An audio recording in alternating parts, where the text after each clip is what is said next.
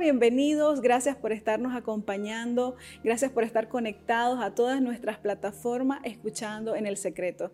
Quiero compartirte Lucas capítulo 14 versículo 1. Dice, aconteció un día de reposo que habiendo entrado para comer en casa de un gobernante que era fariseo, estos le acechaban. No hay lugar más íntimo como una cena. Una cena se aprovecha para hablar de asuntos familiares, asuntos importantes. Una cena se utiliza para pedir la mano, para comprometerse. Son momentos bien íntimos. Y Jesús aprovechó esta oportunidad que los fariseos le estaban eh, invitando para poder predicar principios de reino. Los fariseos no eran personas que eran seguidores de Cristo, que amaban las enseñanzas de Cristo, sino le querían acechar.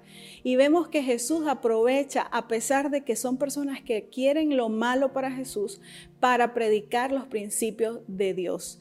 Entonces miramos a Jesús hablando con humildad. Incluso Él les dijo, el que se humilla será enaltecido, será exaltado. Y vemos a Jesús hablando de esto y siendo Él mismo humilde, hablando con humildad, hablando con prudencia y hablando con sabiduría. De la misma manera nosotros cuando nos encontremos en cualquier situación, ya sea hostil o sea una situación donde hay personas que no creen en Dios o que quieren eh, solamente juzgarnos y señalarnos, si nosotros vamos a hablar de la palabra del Señor, que sea con sal, que sea con gracia, así como dice Colosenses capítulo 4 versículo 6, sea vuestra palabra siempre con gracia, sazonada con sal, para que sepáis cómo debéis responder a cada uno.